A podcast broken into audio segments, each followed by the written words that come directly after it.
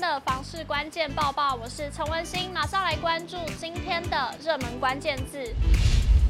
每周收看房市关键报报，带你了解更多的房市资讯，不管是买房卖房的知识或是新闻，我们都会帮您整理。现在就按下订阅，更多精彩内容不错过。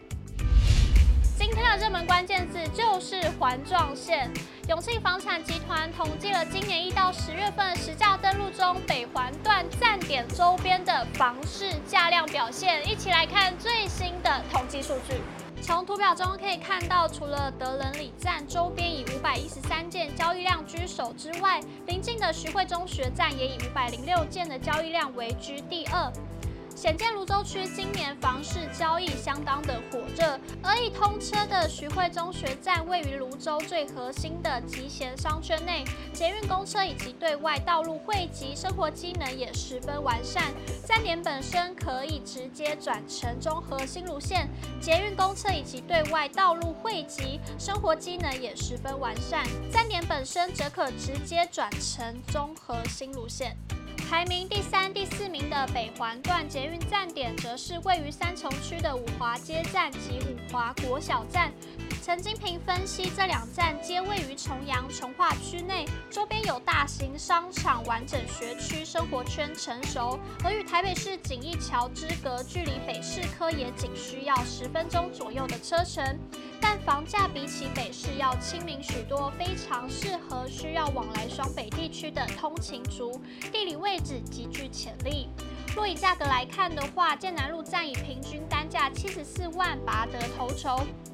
陈金平分析，剑南路站位于台北市中山区，临近内湖科技园区与知名商场美丽华，还可远眺河岸美景，因此区域内的产品多以住宅为主，居住环境清幽，人文素质高，吸引许多自住客入住。即便均价高达七字头，依旧有两百件的成交量，可谓是价量表现俱佳的站点。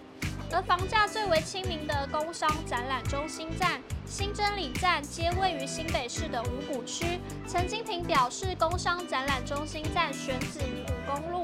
周边厂房居多，因此住宅交易量较少。不过位置接近工商展览中心、新北产业园区等地，同时临近站点新北产业园区站，可以转乘机场捷运，加上三字头的甜甜价，不乏为选择之一。